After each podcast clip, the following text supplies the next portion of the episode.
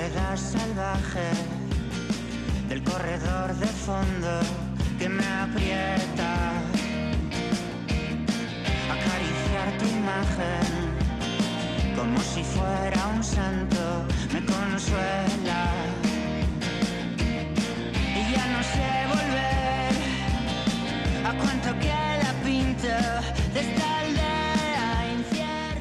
Tiempo para la charla, tiempo para la entrevista y tiempo para ir recopilando protagonistas del mundo del ciclismo. Y como siempre lo hacemos de la mano de nuestro amigo de Malda Bikes de Sugay Chayuso. ¿Qué tal? Caixo Beñat, muy bien, una vez más aquí hablando de ciclismo. Eso es, y además hemos cogido un poco la línea de la semana pasada y vamos a continuar, ¿no? Como decíamos la semana pasada, seguimos en el barro.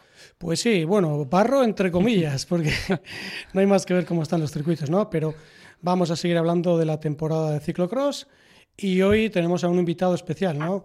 Hemos estado, hemos estado hablando de, unos corredores como pueden ser Felipe Orts, pero no hay que olvidarse de los corredores, de, casa, ¿no? Y para, para ello y para eso tenemos aquí a Aitor Hernández. Caixo, Aitor, León. Caixo, León. Bueno, Aitor, ¿qué tal va la temporada? Hemos visto que, bueno, estás consiguiendo ya firmes, eh, bueno, eh, unas eh, victorias importantes, ¿no? Durante esta campaña te vemos en el podium. el otro día te vimos también en la internacional de, de Yodio y, y, también en la de Carranza, que entraste en el, en el top ten. Sí, la verdad es que este mes de octubre he corrido nueve carreras y la verdad es que estoy hasta sorprendido. He dado un rendimiento muy bueno, me he preparado bien. No pensaba que iba a estar a este nivel y pues he conseguido tres victorias. He conseguido las dos de Burgos, que fue Medina de, Medina de Pomar y Villarcayo, ganando el trofeo de Diputación de Burgos. Y luego en Legazpi gané también. Y luego he hecho otros dos segundos en Ortuella y en Berry y lo que dices, luego en las internacionales de Yodio Carranza y, a principio de año corrí, a principio de octubre corrí en Gijón, también he sacado séptimo, octavo y bien, bien. Y eso que han corrido gente de fuera, o sea que contento. Llevamos unos años en el ciclismo en los que prestamos mucha atención a los jóvenes prodigios, pero en este caso tú los mantienes a raya, los chavales, ¿no? Sí, hombre, cuesta muchísimo ganarles. Están viniendo cada año, pues se suman chavales de 19, 20 años 21 y hay unos cuantos chavales, pues eso, que bueno, al final la experiencia es la que me ayuda a mí un poquito, pues son chavales que a la primera parte de carrera salen muy fuerte, tienen la capacidad esa de, de colocarse en cabeza, yo igual un poco más por miedo o, falta de capacidad por los años también, me cuesta mucho más igual llegar a, a la primera posición como llegan ellos, y entonces pues bueno, es cuestión de esperar a que pase el ecuador de la carrera y ya es cuando en principio de momento está bajando el ritmo y les echas manos y les puedes ganar en las últimas dos vueltas. Bueno, Beñat, para aquellos que, bueno, que, no se acuerden de, de Aitor Hernández eh, o que solo piensen que es un corredor de ciclocross, Aitor, eh, bueno, en el campo amateur dio el salto eh, al LPR profesional a Italia y le pudimos ver ahí la Euskal Bicicleta. Recordemos que antes teníamos dos vueltas aquí, que eran la Euskal Bicicleta y la Itzulia. Y el Euskal Bicicleta consiguió unos meritorios puestos ahí. No sé si no, si no me equivoco, hiciste segundo en alguna etapa y estuviste ahí en, en adelante con los, con los gallos, que eso luego a posteriori te, te, dio la oportunidad para poder estar en el equipo de casa que fue el Euskaltel durante unos cuantos años. ¿Cómo, cómo se, se, vive ese, ese proceso ¿no? de ser un, un, ciclista profesional, además un buen corredor, a, luego recalificarse en el, en el ciclocross? Pues bueno, como dices, tengo muy buenos recuerdos de cuando estuve en el equipo italiano. Lo que dices, los mejores resultados los saqué en la vuelta de casa, en la Euskal Bicicleta, que saqué segundo en una etapa en Abadiño que me ganó justo, justo Ángel Vicioso en el sprint y al día siguiente saqué tercero en Arrate, que también esa etapa, pues, joder, se me quedó a mí marcada eh, y ha sido de los mejores días del ciclismo para mí, ahí en Arrate hacer tercero y porque iba una escapada con mucho tiempo y llegó, si no podía haber ganado la etapa. Pero bueno, luego ya pasé a Euskaltel y bueno, pues tuve oportunidad de correr Giro, Tour, eh, vueltas, eh, estar con gente como Aymar Zubeldia, Samuel Sánchez, como líderes y y bueno, pues fue una bonita experiencia. Y luego ya en el 2010 tuve un problema de rodilla un poco y me quedé un poquito apartado del mundo profesional de ciclismo. Esto es un poco así, cuando te va todo bien, todo el mundo te ayuda y todo así, y todos contentos, pero cuando se te cruza algo, pues enseguida te dan la patadita y ala, a buscarte la vida. Y a mí me pasó un poquito eso y nada, me empecé a buscar la vida en el ciclocross, me hice yo mi propio proyecto con los amigos de la cuadrilla que venían de mecánicos y fuimos progresando, consiguiendo sponsor y ahí iniciamos en el mundo del ciclocross, que ya llevo 13 años y hemos conseguido títulos como dos veces campeón de España, cinco copas de España, eh, bueno, pues 132 victorias creo que llevo y bueno, pues es para mí creo que es un logro grande. ¿De dónde sale esa fuerza para seguir compitiendo? Bueno, pues al final lo más importante es que te tiene que gustar y, eso, te tiene que gustar mucho y, y así no te cuesta. A mí no me cuesta, la verdad, entrenarme porque me gusta, me gusta, entonces no me cuesta. Bueno, y este año, eh, hablando un poquito referente a los sponsors, te estamos viendo que estás corriendo con un sponsor de casa, ¿no? Con Manufacturas GES. Eso también yo creo que tiene que bueno, crear o, hacerte un poquito, un poco de ilusión, ¿no? Poder correr representando a Hermoa y, luego también pues, a una empresa como Manufacturas GES que también está apoyando ¿no? al ciclocross. Sí, eso es, está metido también en la Federación Vasca y este año, pues eso, he conseguido esos dos nuevos sponsors, como es Manufacturas GES, que me apoya mucho con mucho material que hace falta en ciclocross, que se destroza mucho. Y luego la ropa, pues también eh, tengo acuerdo con la marca de Cycling, se llama, una nueva marca guipuzcoana que lleva poquitos años en esto y también ha entrado en la federación con los mayores de los líderes de categorías inferiores y en la que estamos muy a gusto y, y bueno, pues siempre que sean sponsors de casa, pues mucho mejor. Estamos últimamente haciendo, su gacho un poco el informe ciclocross, ¿no? Estamos un poco centrándonos en ello y por eso le preguntamos a los invitados eh, cómo ven la situación ahora mismo del ciclocross en Euskadi, ¿cómo lo ves tú? ¿Aitor? Eh, sí, yo, pues mira, pues ahora mismo el ciclocross ha habido estos últimos años como que ha querido subir un poquito eh, viene más la representación eh, de profesionales que están corriendo. Ahora empezarán seguramente, como todos los años, a mediados de noviembre, pues han corrido los Izaguirre, Omar Fraile, Jonathan Lastra y compañía. Y bueno, pues al final yo creo que ha hecho que más que mucho público vaya a verles también a ellos y bueno, pues ha arrastrado más, más gente.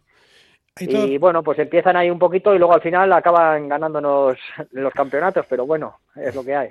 Aitor, perdona que te haya cortado. Eh, no sé, es un poquito mi, mi punto de vista, ¿no? ¿No crees que a lo mejor sí que falta un proyecto, ¿no? Un proyecto un poquito para esas, para esas juventudes, ¿no? Que a lo mejor no tienen la fortuna de poder conseguir un sponsor, pero por lo menos que, que puedan tener un proyecto en el cual eh, al dar el salto al, al campo sub-23, pues que puedan tener la oportunidad ¿no? de practicar este deporte tan bonito y que, bueno, oye, que el que valga seguro que tiene luego la opción de encontrar patrocinadores. ¿No ves un poquito, a lo mejor, que se está creando un poquito un vacío? Sí, sí, sí, ya te entiendo un poco. Sí, yo también lo veo así. Yo creo que cuando un corredor junior pasa a su 23 al ciclocross, yo entiendo que si fuera junior también, dedicarme al ciclocross en su 23 eh, pues no, no te motiva realmente en un principio, porque dices, voy a pasar a su 23, pero ¿qué? Ah, em, voy a seguir, sí, corro en su 23 y élite, pero como si fuera con las mismas ayudas que un junior al final, eh, con las ayudas de casa, del padre. Y al final, pues sí, vas a unas carreras a otras y bueno, pues si eres un super crack, pues igual consigues entrar en la selección de España, que tampoco es que vaya a haber ahí muchas ayudas, porque luego te van a pedir ir a Copar del Mundo y sacar resultados para que, o sea, esto a, base de, invertir, invertir, invertir dinero y, así igual consigues algo, pero si no consigues nada, pues está mal, está mal. ¿Ves chavales que, que apunten maneras, que, que puedan un poco pues destronaros a los de tu generación? Hombre, pues sí, hay unos cuantos cántabros sub-23, eh, ahí está Gonzalo Iguanto, eh, otro Julio Pérez, eh, Miguel Sánchez, ahí hay tres cántabros buenos, en Euskadi Ruiz Arcaute también viene bueno, así como sub-23 no se me ocurre así ningún otro más, pero hay unos cuantos, luego el que fue campeón de España a nivel nacional, y bueno, hay, hay, hay corredores, hay, hay un grupito de 5 o 6 que son buenos. Bueno, tú voy a seguir siendo un poquito malo, Bañata. Sigue, sigue. ¿Tú cómo crees que habría que plantear eh, todo lo que hemos estado hablando?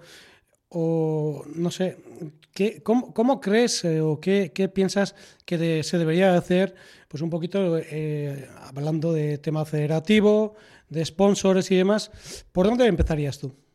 Para poder tener lo que hemos estado hablando de pues, Es que una tampoco continuidad. se trata de meterse con temas federativos, nada. Es que al final yo creo que lo que falta son equipos en Euskadi. No hay un equipo, no sé, a, a nivel de ciclocross que diga, pues voy a fichar a estos juniors para su 23 corran ciclocross. Entonces eso sería una maravilla.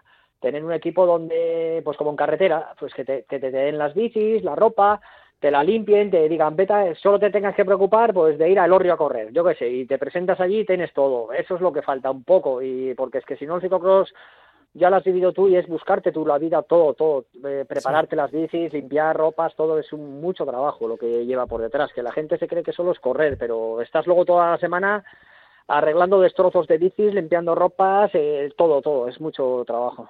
Sí que por desgracia hace mucho tiempo ¿no? que vemos, no vemos una estructura como, como la que estamos eh, mencionando. ¿no?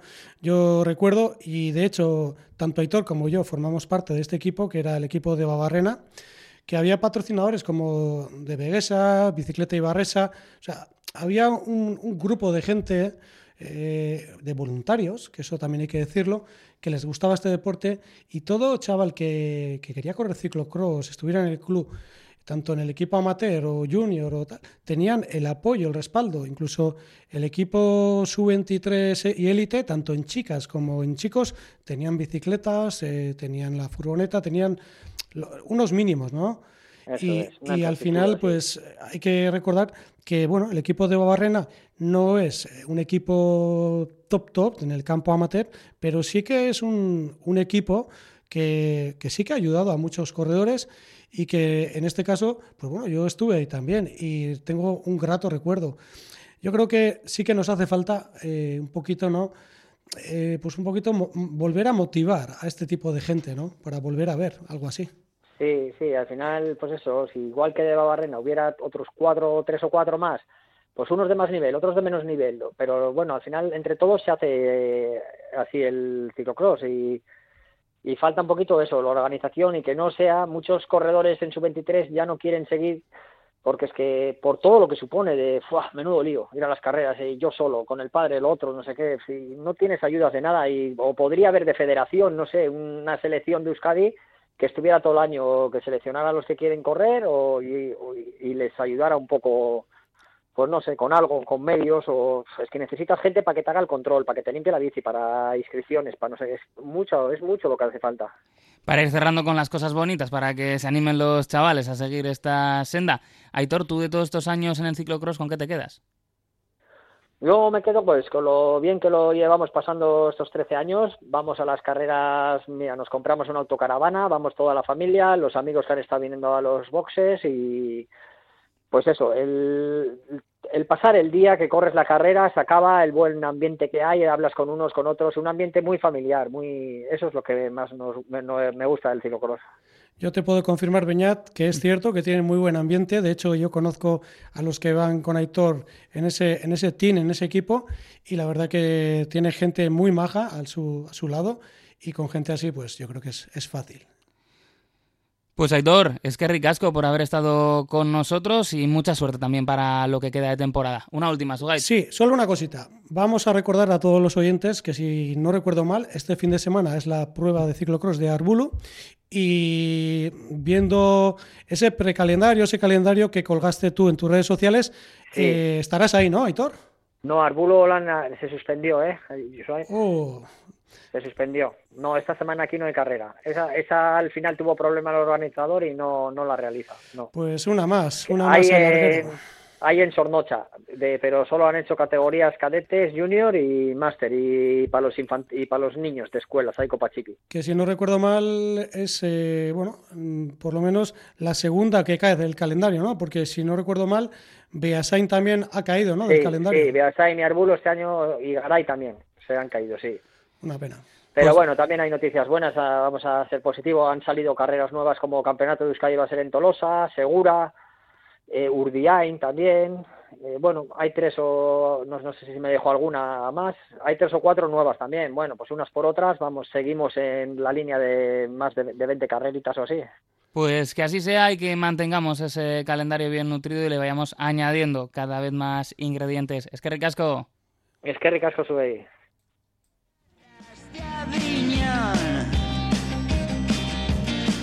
duros son los rusos y los colombianos cuando hay niebla. Y los italianos sueñan con lunares en las telas. Sonamos y vamos a hablar de la Sara enseguida, ¿eh? pero sí que quería fijarme, eh, campeonatos de Europa que hemos tenido este fin de semana, la victoria para Van Torenhout, eh, carrera bonita también, esa sí que tuvo barro, ¿eh? Sí, sí, sí. Eso es el ciclocross Bueno. en estado puro, como me gusta a mí. Porque eh, nos encontramos con momentos de no poder mantenerse en la bici y Sí, no sí. poderse mantener de pie prácticamente cuando iban cuesta abajo. Pues sí, ahí, ahí está, ¿no? La esencia verdadera de lo que es el ciclocross, ¿no? Laderas ahí eh, con unos porcentajes bestiales, barro, que y estamos hablando de gente que son los mejores del mundo. O sea que cualquier otro que se quiera meter en ese circuito es que para mantenerte ya de pie, pues ya es complicado. Fue oro y bronce para belgas, eh, Van Torenhout y Zwick, y segundo fue el holandés Lars van der Haar. Así que bueno, pues ahí queda, por ejemplo, eh, Eli y Servit, uno de los dance favoritos sí, que sí. abandonaba también. O sea que Y, una guerra muy y. Felipe Orts, ojo. Sí, sí, sí. Sexto clasificado a muy pocos segundos del tercer clasificado.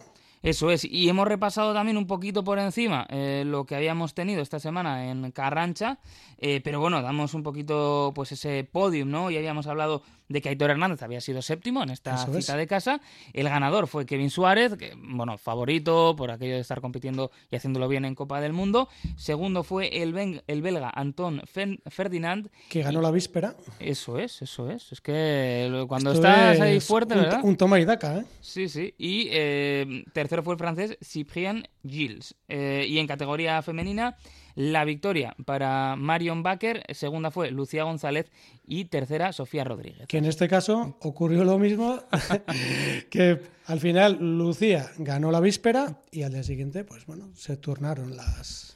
Sí, que está bien, ¿no? Eh, que quede repartido Sí, el fin sí, de sí, semana. Sí, ya te digo. Eh, quería hablar, porque hemos hablado, la canción hablaba de telas, hemos hablado también antes de, pues de, de maillots y demás, y quiero aprovechar, ahora yo creo que no soy un amigo que, que le quiero regalar, porque ha, ha redescubierto un poco la bici ahora, le gusta mucho una estética llamativa, pues igual de corte más noventero, vamos a decir, y estaba yo pensando, ¿qué me recomiendas eh, para que vaya yo a Malda Bikes para, para hacerme con un, un maillot así de un estilo fardón? Pues sí, pues en este caso te voy a recomendar Spiuk. Ujú. Spiuk, una marca de la casa, y yo creo que tiene un abanico muy amplio y, y ahí puede encontrar, yo estoy seguro de que va a encontrar algo que le va a gustar. Ah, vale, vale. Estamos partiendo de que quiere algo retro, pero Claro, viendo un los poco la modelos... estilo y tal, que se iba mucho últimamente, ¿no? Sí, sí, sí, sí. Estamos volviendo un poquito a los 80, ¿no? Claro. Tanto en estética de gafas, Mm. cascos y también eh, en la vestimenta, como puede ser un maillot o un culot. Te reconozco que la estética de esas gafas gigantescas a mí me flipa, ¿eh? me parece alucinante. Sí, sí, sí.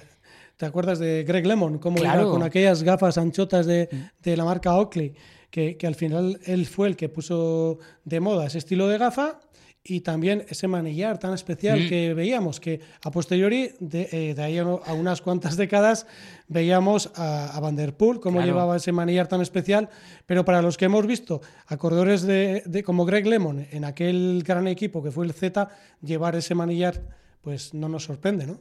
Claro, porque además, eh, bueno, pues eh, el- la historia del Lemon con el manillar es como de las más icónicas que hay, ¿no? Sí. Es una de, digamos, eh, si hacemos una lista de los eh, elementos de material eh, más eh, conocidos de la historia del ciclismo, ese manillar eh, va a estar en el top 3 por lo menos, porque claro, eh, es del que, del que se acordaría pues mucho tiempo, muchas noches, eh, Fiñón, seguramente, ¿no? Pues Cuando- eh, seguro. Y de hecho, no solo él, mucho cicloturista. Yo recuerdo a un cicloturista de mi zona que andaba loco para poder encontrar ese manillar y, y por aquel entonces no teníamos las redes sociales que podemos ver ahora y recuerdo que, que se fue hasta Andorra para poder conseguir una revista francesa que hablaba de ciclismo y allí le venía un contacto que, que con, el- con este contacto podía conseguir ese manillar.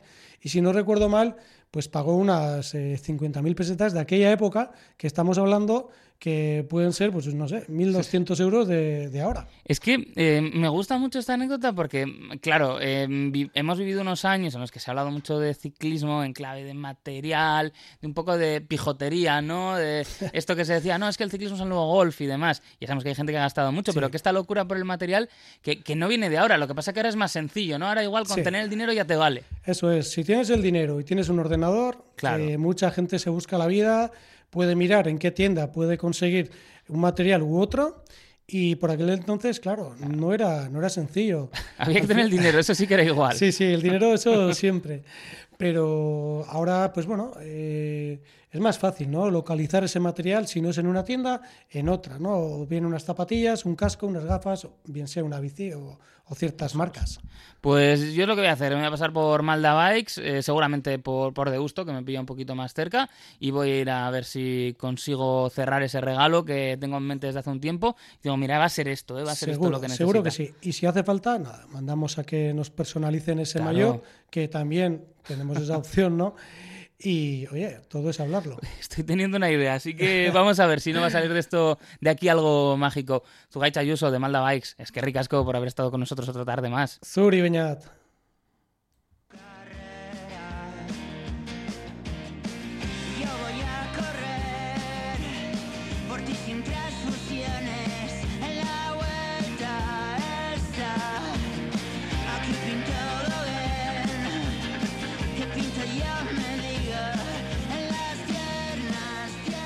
Otra semana ¿eh? en la que hemos dedicado un buen rato a hablar de ciclocross. Al final estamos en esa época del año, como pues en otros ámbitos hablaremos mucho, por ejemplo, de Navidad, ya empezando dentro de poco, ¿no? Es lo que toca y es lo que nos pide el calendario, pero ahora enseguida estamos de vueltas con otras historias del mundo del ciclismo.